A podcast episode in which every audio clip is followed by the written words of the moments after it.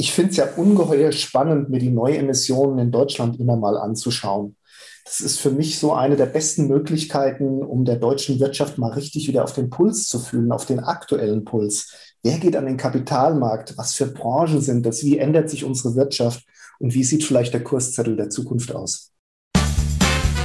Börsenfunk, der Podcast von Wall Street Online. So, ihr Lieben, schön, dass ihr dabei seid. Am Mikro begrüßt euch wieder Beate Hoffbauer. Heute geht es bei uns vor allem um Börsengänge. Hört, hört. Es geht natürlich in erster Linie um die Unternehmen, ja, die den Schritt aufs Parkett gewagt haben oder eben erst wagen wollen.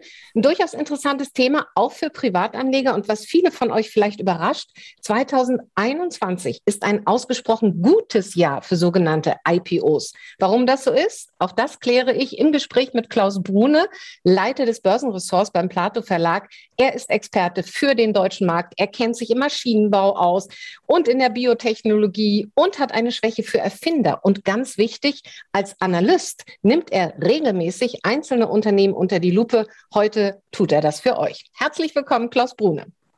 Ja, ich freue mich dabei sein zu können. Wunderbar. Ja, in diesem Jahr hatten wir bereits eine beeindruckende Vielzahl, muss man ja sagen, an Börsendebüts auf dem Frankfurter Parkett. Wie viel waren es? Weißt du das genau? Ja, ziemlich genau. Ich führe da eigentlich jedes Jahr eine äh, Statistik. Ähm, wir haben jetzt 17 Werte, die den, äh, den Gang auf die Börse gewagt haben. Davon, man muss ja immer so ein bisschen unterscheiden, sind vielleicht zehn echte Neuemissionen, also Werte, bei denen zum ersten Mal Aktien in den Handel gelangen. Das ist schon eine recht große Zahl. Wie würdest du das einordnen, auch historisch gesehen? Kann man da schon von einem Boom sprechen? Ja, man kann das relativ schnell sehr gut einordnen und muss in der Tat davon sprechen, dass dieses Jahr sehr, sehr gut ist, vielleicht sogar ein Boomjahr ist. Nur mal zum Vergleich, im gesamten Jahr 2020, was Corona bedingt natürlich auch nicht unbedingt ein Musterjahr für die Börsen war, aber im gesamten Jahr 2020 hatten wir sechs neue Emissionen. Jetzt haben wir zur Halbzeit schon zehn äh, und es werden noch mehr werden. Mhm. Kann man was über die Volumina sagen und vielleicht auch die Begründung, warum läuft es in diesem Jahr so gut und trifft das nur auf Deutschland zu oder sehen wir international diesen Trend? Hey, das ist ja wie beim Überraschungsei. Das waren ja drei Fragen auf einmal. Ich fange mal an mit der ersten. Ähm, wir haben Volumen von 7,4 Milliarden etwa, ähm, die bis jetzt neu dazukamen. Das ist schon, das ist schon mal eine Hausnummer. Im gesamten letzten Jahr waren es 1,3 Milliarden und wir müssen eigentlich bis 2018 zurückgehen, um vergleichbare Volumina zu sehen. Also das ist schon mal äh, die erste Frage, kann man schon mal sagen, ja, es ist, eine, ist auch von kräftigen Volumina geprägt, das Ganze. Die zweite Frage, Warum ist das so? Ja, es gibt, ein ganz gut, gibt drei ganz gute Gründe. Nummer eins, wir haben eine relativ hohe Bewertung an den Börsen momentan. Also die Kurse sind hoch. Und für ein Emittent, also ein Unternehmen, das jetzt den Gang an die Börse wagen möchte, ist das natürlich ein Argument. Wenn die Bewertungen hoch sind, habe ich auch eine gute Chance, einen guten Preis für meine Aktien zu kriegen. Der zweite Grund, wir haben gleichzeitig mit der hohen Bewertung, und das ist relativ ungewöhnlich, äh, eine ziemlich geringe Volatilität an den Börsen. Das heißt, die, der Angstfaktor ist ein bisschen kleiner geworden dieses mhm. Jahr. Letztes Jahr war der enorm hoch, dieses Jahr ist er recht klein. Das heißt wiederum, wenn so diese IPO-Banker zusammensitzen und sowas planen, dann sagen die ja nicht heute beim Bierchen, morgen gehen wir mal, bringen wir mal XY an die Börse. Sowas wird oft jahrelang vorbereitet, mindestens aber drei, vier, fünf, sechs Monate intensive Vorbereitung. Und wenn dann plötzlich in China ein Sack Reis platzt und die Börse stürzt ab, dann bricht alles zusammen. Und wenn man umgekehrt geringe Wohlers hat, dann weiß man, ich kann in Ruhe planen und kann mir das richtige Fenster aussuchen. Ja, und der dritte Punkt, es gibt eine hohe Aufnahmebereitschaft von Investoren. Es ist einfach viel Geld da. Das muss irgendwo hin und dann wird gekauft, was auf dem Markt kommt. Und wenn du dir jetzt vergleichst Frankfurt oder die USA, wenn wir mal die bekanntesten Börsenplätze, äh, die den meisten Anlegern wahrscheinlich am bekanntesten sind, so betrachten, dann fällt ja doch auf, dass wir auch sehr aussichtsreiche Kandidaten, wie zum Beispiel unsere Biotechnologieunternehmen BioNTech oder CureVac, dass die nicht in Frankfurt an die Börse gegangen sind, sondern eben in New York. Warum ist das so? Ja, da gibt es verschiedene Gründe. Einer der größten ist, also für die Biotechnologie, das ist ja immer so ein klein bisschen eine Zockerei, jetzt mal ganz salopp gesprochen, ja. Ich entwickle ein Medikament ähm, und da setze ich drauf, dass das funktioniert. Funktioniert mhm. das wirklich? Fragezeichen. Da gehen neun von zehn Forschungen gehen schief. Das heißt, es ist ein sehr hohes Risiko damit verbunden. Die Unternehmen sind oftmals auf Jahre hinweg verlustbringend. Und das mag der Deutsche nicht so. Der Deutsche will es gerne haben, dass das Ding funktioniert und zwar beim ersten Anlauf. Wir planen ja schließlich gut. Ja, ähm, in den USA ist die Risikobereitschaft wesentlich höher. Das wiederum hat dazu geführt, dass viel mehr Risikokapital vorhanden ist, das in solche Werte reingeht. Äh, da gehört auch dazu, dass ähm, diese Risikokapital, weil in den USA sehr viel in Aktien gespart wird. Da ja. ist natürlich auch Hinz und Kunz sozusagen am Aktienmarkt engagiert. Da ist viel Geld da. Die Risikokapitalgeber haben sehr viel Geld.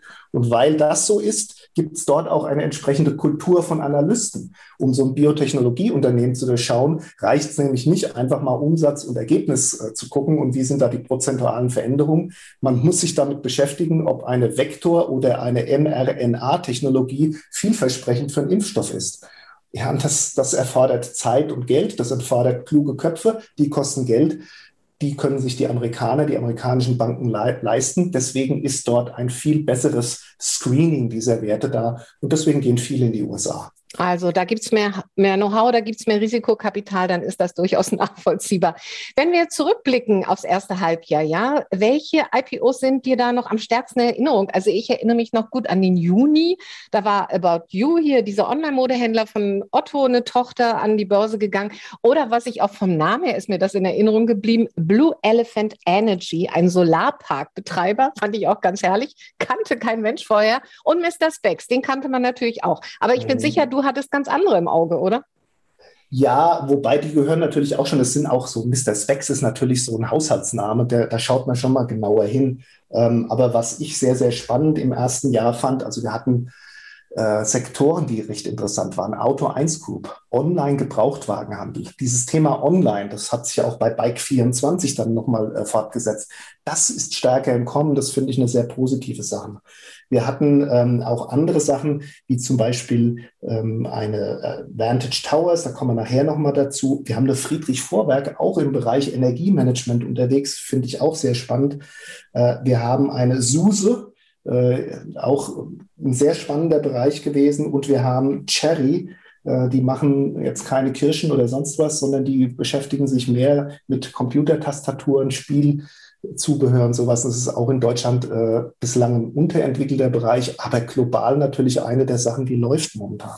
Was war SUSE nochmal? Software irgendwie, ne? Ja, so eine Software. Jetzt musst, hast du mich auch jetzt falsch erwischt, weil jetzt müsste ich nochmal genau nachschauen in meinem Spreadsheet, was sie genau machen. Aber die machen auch was im Bereich Software. Wunderbar. Was sagen denn diese IPOs, das sind ja jetzt nur Beispiele, über den Zustand der deutschen Wirtschaft aus? Also man muss zum einen mal sagen, ähm, es, es, diversifiziert sich sehr viel. Das sieht man ja auch, können wir vielleicht auch nachher noch mal kurz drauf sprechen, wenn jetzt so diskutiert wird, wer in den DAX aufsteigen könnte demnächst. Das sind eben nicht mehr nur die Chemiker, die Autobauer, die Banken, die Versicherer oder die Immobilienwerte. Äh, es sind jetzt andere Bereiche. Es ist Onlinehandel, äh, es ist Technologie, es ist Medizintechnik. Ähm, das sind viele Bereiche jetzt, die im Kommen sind, die auch global auf die nächsten Jahre hinweg gesehen äh, von strukturellen Wachstumstrends profitieren werden. Und es ist ganz wichtig, dass die deutsche Wirtschaft dabei ist. Und dass die bisherige Bilanz in diesem Jahr bei den Börsengängen stimmt mich ganz optimistisch, dass die deutsche Wirtschaft wandlungsfähig genug ist, ist, um an diesen Zukunftstrends partizipieren zu können. Hm. Du hast schon angedeutet, wir wollen uns ja auch einzelne Unternehmen etwas genauer äh, vornehmen. Äh, lass uns vielleicht vorher einen Blick nach vorn werfen. Wie geht es da weiter? Welche Unternehmen, welche Bereiche sind noch in der Pipeline und planen noch in diesem Jahr einen Börsengang? Also es ist, die, die Liste ist sehr voll. Äh, man muss dazu sagen, solche, es gibt diese sogenannten IPO-Fenster. Jetzt ist gerade eins zu, also Fenster ist auf, äh, jetzt ist gerade zu, weil jetzt ist Sommerloch und äh, Leute sind im Urlaub und da läuft es nicht so. Im September, Oktober kommt nochmal ein großes Fenster, das sich weit öffnet und da wird man sicherlich noch den einen oder anderen sehen. Und wir haben vor allen Dingen ein paar große äh, Namen da noch stehen. Die meisten passen jetzt nicht so ganz in die Beschreibung, die ich eben gemacht habe von der Zukunftsfähigkeit, aber immerhin. Äh, wir haben eine Daimler Truck zum Beispiel. Daimler will sein Lastkraftwagengeschäft an die Börse bringen und das soll noch bis Jahresende passieren. Ähm, aber es gibt ein paar andere, die auch ganz interessant sind. Eine Lilium GmbH aus, aus Oberpfaffenhofen, die wollen Flugtaxis anbieten. Ähm, und äh, haben dafür auch, auch ein spannendes Thema. Die gehen in die USA und nutzen dort so einen leer, leeren Börsenmantel, SPAC heißt das so schön, ja. äh, um über den an die Börse gehen zu wollen. Bewertung von über drei Milliarden ist so angedacht. Allerdings kühlt sich momentan ein bisschen ab, so die Euphorie verschwindet ein klein bisschen. Die Lilium macht anders als so Mitbewerber. Es gibt übrigens noch einen, Volocopter aus Karlsruhe. Also die Deutschen sind da beim Thema Flugtaxi so weit oder weiter, als es die Frau Bär damals gesagt hat, äh, die Digitalbeauftragte der Bundesregierung. Wir sind da wirklich sehr weit. Ähm, aber die sind anders als die Mitbewerber, macht die Lilium kleine kippbare Rotoren rein in ihre in ihre Flugtaxis und das soll dann die, die Flugstrecken verlängern können. Und einige sind sich da noch so nicht so ganz sicher, ob das funktionieren wird. Das ist bei Lilium ist es halt tatsächlich so ein Thema auch wieder, das ist eine Entwicklung, die am Anfang steht, die vielversprechend erscheint.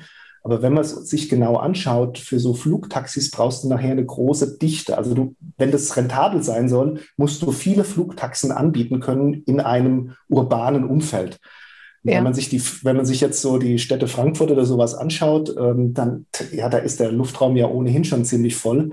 Ähm, jetzt den kleineren, niedrigeren Luftraum auch noch da regulieren zu wollen und wollen wir dann nachher 500 Lufttaxis über Frankfurt fliegen sehen? Also, das ist immer noch so die Frage, bringt's das? Wird's das wirklich werden? Aber Lilium ist eine spannende Geschichte, ebenso Daimler Truck und noch eine spannende, die ich mir rausgesucht habe, Signa Sports United.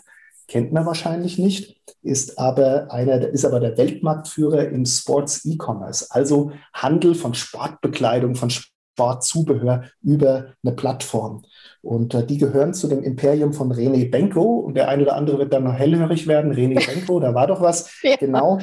Der hat die Karstadt äh, übernommen und äh, führt die jetzt gerade äh, in seinem Imperium. Also das ist auch wieder eine spannende Geschichte, die da an den Markt kommen könnte. Ja, ja, Galeria Kaufhof, alles, mm. alles ist in Benkos Händen, die schönsten Immobilien in den Großstädten, ja.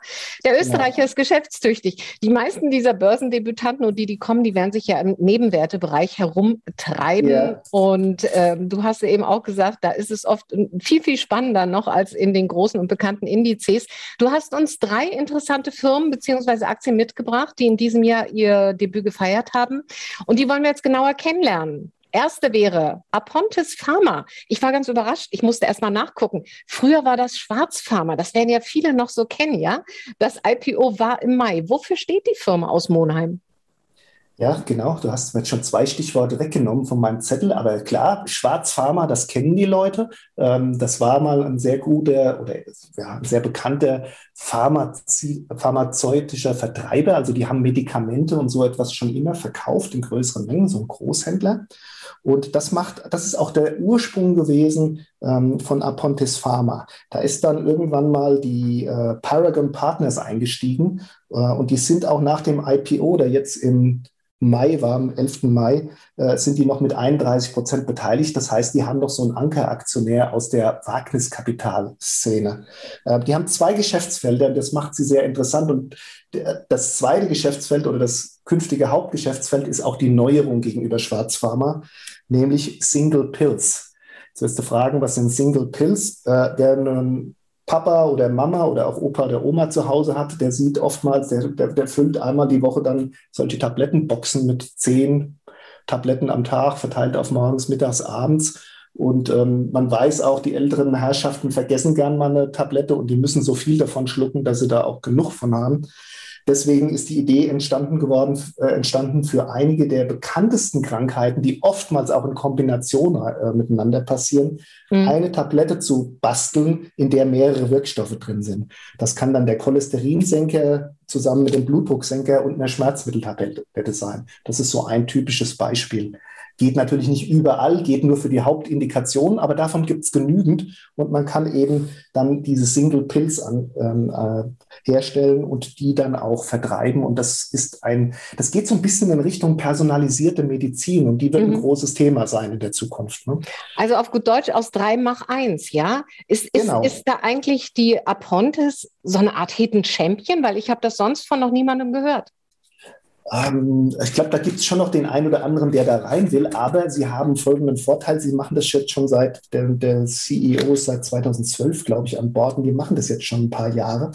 Ähm, und das hat ihnen einen gewissen ja, technologischen oder forschenden Vorsprung ähm, verschafft. Das ja. dauert so drei bis fünf Jahre, bis so eine Single Pill zugelassen ist. Das geht ein ähnlicher Prozess wie, wie ein neues Medikament. Äh, man denkt ja erstmal, das sind nur alles drei bekannte Wirkstoffe, kann man einfach so zusammenmischen. Äh, äh, muss man überprüfen lassen, muss auch wieder getestet werden, muss auch entwickelt werden, auch Verträglichkeit und sonstige Dinge. Äh, das dauert schon drei bis fünf Jahre, ist deswegen nicht einfach so kopierbar. Und ähm, ja, sie und machen das aber eine große ja. Wachstumsstory. Also in, in, gerade in diesem Geschäftsbereich siehst du eine große Wachstumsstory für Apontes. Genau, guck dir mal die äh, Halbjahresentwicklung an. Die haben zum Halbjahr den Umsatz um 35 Prozent, also ein Drittel gesteigert auf 24 Millionen. Ist eine kleine Bude, 24 Millionen, ja. Aber 35 Prozent Steigerungsraten. Bei den Single Pills, die inzwischen schon etwa 60 Prozent des Umsatzes ausmachen, war die Steigerungsrate 81 Prozent. Ja. Und die soll von 60 Prozent äh, mittelfristig auf 80 Prozent bis 90 Prozent der Umsätze mal ausmachen. Ähm, das ist also, das ist wirklich der Wachstumstreiber bei denen. Auch man sieht es auch, das Thema ist, wenn die mal entwickelt ist, dann hat man natürlich keinerlei Kosten, also das bisschen äh, Herstellungskosten, äh, das ist ein Peanuts dann, wie man so schön sagt. Mhm. Ähm, der, die Entwicklung ist dann da und dann bedingt, be, beginnt das Ding richtig Geld zu verdienen und hohe Margen zu erzielen, weil man einfach nur noch ein bisschen Vertrieb braucht ja, an den richtigen Stellen mit dem Apotheker sprechen muss, damit das Ding auch mit verkauft wird, mit den Ärzten sprechen muss, dass es verschrieben wird und schon ist es da. Und ähm, da sieht man es auch am EBITDA. Die waren letztes Jahr noch Verlust, haben noch Verlust gemacht, also auf, den, auf der obersten operativen Ergebnisseite. Jetzt sind sie mit 2,8 Millionen Euro im Plus gewesen zum Halbjahr macht eine Marge von 11,7 Prozent auf den Umsatz, den ich vorhin erwähnt habe. Ja. Und das soll, diese Marge soll äh, zweistellig werden, soll mal irgendwann 30 Prozent erreichen. Da sieht man, welche Wachstumsgeschichte da noch dahinter steckt. Also das ist für dich eine Perle, die es äh, zu heben gilt. Also eine Absolut. Empfehlung für Anleger. Ja. Absolut. Vor allen Dingen, wenn man auch die, ähm, wenn man die Bewertung sich mal anschaut, ich gucke ja dann auch mal so klassisch auf die Kennziffern. Ähm, was unterstellen die Analysten so? Zum einen Umsatzwachstum jährlich von etwa 18, 20 Prozent. Das ist schon mal sehr ordentlich. Ich finde immer Unternehmen, die stark wachsen, also zweistellig im Umsatz wachsen, äh, die finde ich sehr interessant. Das geht natürlich, irgendwann geht, läuft sowas aus bei jedem Unternehmen, aber die haben noch ein paar schöne Jahre vor sich, in denen sie mit solchen Raten wachsen können. Und vor allen Dingen das EPS-Wachstum, also das Gewinnwachstum je Aktie, wird pro Jahr mit etwa 65 Prozent äh, unter äh, veranschlagt. Also das ist schon da musste weit gucken, um einen vergleichbaren Wert zu finden, der sowas hat. Und wenn man sich dann die Bewertung anschaut, Kurs-Gewinn-Verhältnis, also mhm. wie viele Jahre muss das Unternehmen den erwarteten Gewinn aus dem nächsten Jahr verdienen, damit ich meinen Aktienkurs reinkriege? Ja, äh, wenn man sich das anschaut, dann sind sie bei 27. Das ist jetzt nicht mehr ganz günstig. Man kann die Zahlen nie so isoliert sich anschauen, aber äh, 27 ist nicht mehr ganz günstig. Aber beim Wachstum, beim EPS von 65 Prozent vermindert sich das natürlich Jahr für Jahr, diese Bewertung. Und das finde ich schon sehr spannend. Wie spannend ist denn Synlab für dich, der Münchner Laborausrüster, der ja jetzt eigentlich auch in der Corona-Krise gut beschäftigt war? Ja, absolut. Es sind, ist Europas größtes äh, Unternehmen für klinische Labor- und Diagnoseleistungen. Die machen ähm, vier, die haben 450 Labore und äh, machen dort mehr, mehr als 1600 Probesammelstellen, also Orte, an denen man sozusagen die Tests abgeben kann oder was auch immer man hat. Und dann wird Urin, Blut, Gewebe wird untersucht, alles Mögliche. Bekannt sind sie vielen, also mir sind sie richtig äh, erstmals richtig bekannt geworden, weil die äh, UEFA ihnen im August 2020 den Auftrag gegeben hat, alle Spieler, Offiziellen und Schiedsrichter bei der Euro 2021, wo sie dann war, bei dieser Euro auf Covid-19 zu testen immer. Und das war natürlich schon mal ein relativ, das ist auch ein, so, ein, so ein Ritterschlag gewesen, der sie nach außen bekannt gemacht hat. Ach, das ist so ein Unternehmen, das sowas kann. Genau. Äh, und das hat die groß gemacht. Ne? Genau. Und jetzt machen Sie auch die PCR-Tests an den Schulen. Ja, auch da sind Sie sozusagen die Experten für diese flächendeckenden und systematischen äh, Tests genau. an Schulen. Also ein Corona-Profiteur. Genau, und äh, bei den Corona muss man vielleicht noch sagen, das wird so ein Bereich sein, wo die Politiker äh, nie dran denken werden, das aus irgendwelchen Gründen mal kostenpflichtig für die Schulen zu machen, sondern das wird etwas sein, wo immer der, der Staat sozusagen auch für die Nachfrage weiter sorgt. Äh, was noch schön bei denen ist und was ich vielleicht an der Stelle mal anmerken möchte, die sind ja so eine Buy-and-Build-Geschichte. Also da ist jemand, der kauft was, kauft noch was anderes und baut dann was Neues draus. Das ist wieder mal Wagnisgesellschaft, Wagniskapitalgeber, äh, Private Equity. Der gute alte Franz Müntefering von der aussterbenden Partei der SPD hat es ja mal als Heuschrecken bezeichnet. Ähm, die können auch was Positives bewirken. In dem Fall ähm, war es äh, eine Heuschrecke, die hat äh, zwei Labordienstleister gekauft, einen in Deutschland und einen in Frankreich. Das waren beides jeweils individuell schon sehr stark wachsende, aber die Synergie hat es dann erst richtig gebracht. Die europäische Größe, die hat dann erst äh, die Stärke gemacht. Äh, man muss dabei sagen, dieses Private Equity äh, Unternehmen Sinven, die sind 2015 ähm, haben sie sie miteinander verschmolzen. 2021 haben sie dann was an die Börse davon gebracht, haben es aber nicht geschafft, so gut das IPO-Fenster auch war. Hier haben sie die Leute nicht überzeugen können so richtig. Äh, sie, mussten, sie konnten weniger Aktien platzieren, als sie vorhatten, und sie mussten einen geringeren Preis akzeptieren, als sie eigentlich wollten. Das heißt, Sinven hängt heute noch ziemlich stark drin, äh, knapp 50 Prozent. Und es ist zu vermuten, dass die auch ab und zu noch mal ein Stückchen aussteigen werden, wenn der Preis steigt. Mhm. Naja. Ist so ein kleines Damoklesschwert, was über dem Wert so ein bisschen hängt. Ne? Gibt es dann auch ein Damoklesschwert über äh, Vantage Towers? Ist ja ein Betreiber von Funkmasten. Die sind im März äh, an die Börse gegangen. Das war dann schon ein bisschen größer und auch gelungen. Was macht denn Sendemasten so attraktiv für Investoren? Also das ist ein extrem stabiles und totlangweiliges Geschäft. ähm, krisenfest. Ja, krisenfest, krisensicher. Ich meine, was machst du? Du baust einen Funkmast irgendwo. Das ist nicht einfach, weil du musst Genehmigungen, Anwohner, dies und jenes, hopp, hopp, hopp. Dauert. Aber wenn der mal steht, dann kannst du über diesen Funkmast jeden Monat verlässliche, genau planbare, wiederkehrende Erlöse erzielen. Nämlich, hm. du kannst ihn auch vermieten dann. Und das ist eins dieser äh, Teile des Geschäfts. Vantage Towers ist mit 82.000 Funktürmen in zehn europäischen Ländern, Europas Nummer zwei. Nur die Cellnex äh, aus Spanien ist noch ein bisschen größer. Vantage Towers gehörte mal zu Vodafone. Das ist also quasi, die haben, weil jeder dieser großen Mobilfunker hat äh, so ein Infrastrukturteil, äh, wo er dann eben die Funkmasten und sowas baut und betreibt. Und äh, das ist eben der von, von Vodafone. Die haben 10 äh, Prozent oder 20, knapp 20 Prozent in den, in den, in den äh, Markt gegeben über diesen IPO, sind mit 80 Prozent immer noch ein Haupteigner. Bei denen ist jetzt weniger zu befürchten, dass die Kasse machen wollen, äh, sondern die haben, haben Interesse daran, da auch ein, ja, einen Finger drauf zu haben auf dem Geschäft. Aber ja. was schön halt ist, ähm, bei Vantage Tower werden momentan wird jeder Mast nur von 1,4 Mietern benutzt. Also nicht mal zwei Mieter sind drauf. Das ist dann also Vodafone ja, und bei jedem zweiten Mast noch irgendein anderer. Wenn man sich im internationalen Vergleich das anschaut, ist es ziemlich niedrig. Die amerikanischen Konkurrenten haben im Schnitt immer alle mehr als zwei Mieter auf jeden Mast drauf. Und darauf wird der Markt auch noch hingehen. Also das heißt, da ist Entwicklungspotenzial da, ohne dass man richtig Geld reinstecken muss. Man muss nur halt den anderen Anbieter finden, der bereit ist, einem Geld zu zahlen, dass man seine Infrastruktur nutzen kann. Also das macht das, das Ding so spannend. Ja, das ist ja auch eine Wachstumsstory. Äh, auch, auch der Börsengang hat, der war 12 Milliarden Euro schwer. Das heißt, es war schon eine größere Geschichte. Äh, meinst du denn, dass diese Vantage Towers das Zeug für einen DAX-Aufstieg hätte? Also sie sind ja schon im Juni in den S-DAX gekommen, also in den kleinsten dieser äh, ähm, der Familie. Sie werden jetzt momentan noch nicht für den DAX gehandelt, dafür sind sie dann doch noch ein bisschen klein. Da kommt auch so das Thema äh, Marktkapitalisierung. Also äh, an der Börse sind 2,3 Milliarden äh, platziert worden was du genannt hast, war die Gesamtbewertung des Unternehmens. Und wie gesagt, 80 Prozent gehören noch bei Vodafone, werden also mhm. nicht gehandelt.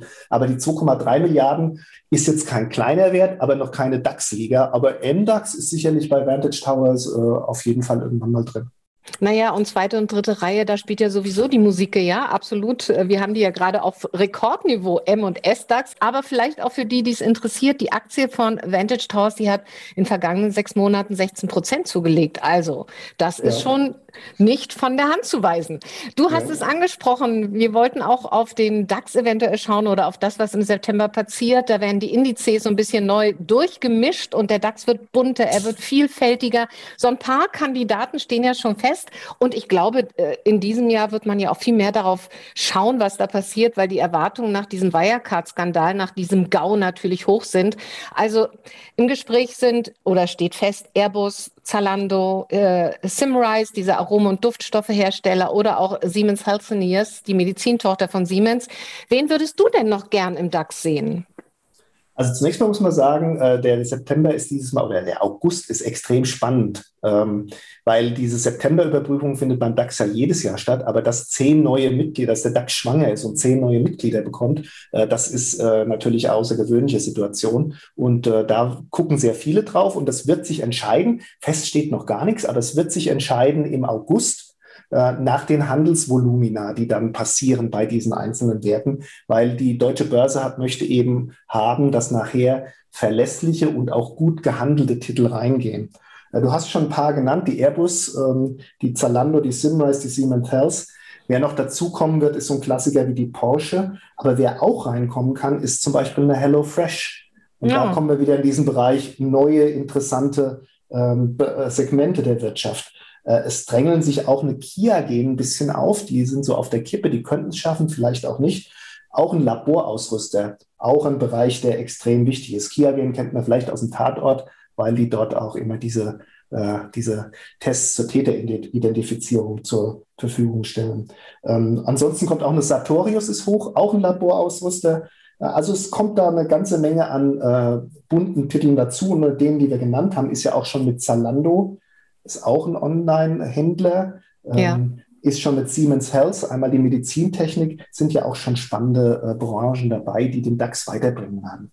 Ja, unbedingt. Wir hatten die zweite und dritte Reihe angesprochen. Da ist ja die Performance oft doppelt so hoch wie in der ersten Börsenliga, weil da eben auch die Ertragsdynamik der Firmen oft größer ist und wird immer mal so ein bisschen vernachlässigt. Hast du da sowas wie Börsenlieblinge im deutschen Mittelstand, die dort vertreten sind? Also gerade dieses Jahr ist der DAX natürlich äh, enorm, der ist vorne weggeritten. Das ist ungewöhnlich. Normalerweise ist das nicht der Fall. Ähm, die anderen kommen viel stärker, weil das hat damit zu tun, das ist der MDAX und vor allen Dingen auch der SDAX, da sind viele aus dem ja, so aus dem Mittelstand der Wirtschaft. Die sind ein bisschen weniger beobachtet, haben aber ein sehr, sehr stabiles, ertragsreiches Geschäft. Ähm, und da gibt es dann einfach auch keine negativen Überraschungen, wenn mal äh, die globale Konjunktur irgendwie schwächelt. Klar, die sind alle irgendwo ein bisschen abhängig, aber die in, äh, in der zweiten und dritten Reihe haben da doch eine sehr viel stabilere, fundiertere Ausgangslage, von der sie losgehen. Ich möchte vielleicht noch eins sagen zu diesem DAX. Äh, zu diesem DAX-Umbau. Der mhm. wird den DAX größer und für internationale Investoren attraktiver machen, weil er dann, glaube ich, nachher 80 Prozent der deutschen Wirtschaft oder 75 Prozent der deutschen Wirtschaftskraft abbilden wird. Aber er wird natürlich leider den Blick auf die zweite Reihe noch mehr versperren, weil auch in den Banken ist es so wie überall sonst auch, es wird eigentlich ja gespart und nicht äh, mehr Geld ausgegeben. Das heißt, man hat weniger Analysten zur Verfügung, die äh, konzentrieren sich dann auf die gängigsten Titel und das werden dann noch mehr DAX-Titel sein und noch weniger MDAX und schon gar nicht SDAX-Titel sein. Dafür brauchst du dann Spezialbriefe, wie zum Beispiel die Plato Börse oder auch andere gute Anbieter, die es da gibt. Weil als Investor musst du da in der zweiten Reihe natürlich auch ganz genau hinschauen und das kannst du oftmals von außen sehr schlecht. Da brauchst du Experten. Ja, das kann ich mir vorstellen. Ja, umso wichtiger ist, dein, ist deine Rolle, ja. Und auch solche Gespräche wie heute, denn im Mittelstand gibt es ja eine Menge Innovation und Innovationstreiber, ja. Also von daher, äh, ja. Aber über Lieblinge hast du jetzt nicht gesprochen im Mittelstand. Hättest du da welche? mir geht der Redestoff ja eigentlich nie aus. Ach, ich habe verschiedene Sachen. Ich gucke mir natürlich Biotechnologie sehr gerne an. Ähm, das ist allerdings in der Tat eher so ein Bereich, der sehr schwierig ähm, im Blick zu behalten ist. Es gibt sehr viel im IT, also im Technologiebereich gibt es sehr viele interessante äh, Unternehmen von der All for One Step, äh, äh, über viele andere, die man da jetzt, die ich jetzt gar nicht alle aufzählen will, weil dann der eine ist dann beleidigt, wenn ich den anderen nenne und so weiter. Also, aber es ist, äh, das ist, sind diese Sektoren. IT ist, ist äh, ein sehr spannender Bereich im Mittelstand. Der Maschinenbau. Wir haben ganz klasse Maschinenbauer in der zweiten und dritten Reihe von der DEA über eine Dürre. Wir haben sowas wie eine Brenntag Merck, die sind übrigens auch ein DAX-Kandidat, ein Chemikalienhändler, der sozusagen dieses dieses Geschäft betreibt, wie aus einem großen Container mit Chemik Chemikalien äh, die fünf Tüten werden, die das Unternehmen XY am Hamburger Hafen braucht oder sowas, ja. ja. Die also diesen Vertrieb dann organisieren, der für die Großen gar nicht so machbar ist. Äh, Simrise hatten wir erwähnt, Duftstoffe, Aromenstoffen, ungeheuer stabiles Geschäft, wo heutzutage alles Duft- und Aromenstoffen drin sind. Und die werden gebraucht, ob Corona ist, ob kein Corona ist, ob die Konjunktur boomt oder ob sie lahmt. Die werden immer gebraucht. Das sind sehr viele spannende Titel. Zum Schluss noch drei persönliche Fragen an dich. Meer ui, ui. oder Berge? Äh, München. München? Naja, da habe ich Meer vor der, vor der, direkt vor der Tür und äh, ah, nee, ich habe die Berge direkt vor der Tür und ich habe das Meer nicht alles. weit weg. Ich habe Seen jede Menge, die fast wie ein Meer aussehen. Ich habe alles da. Okay, wird akzeptiert. Buch oder Podcast? Buch. Value oder Growth? Value.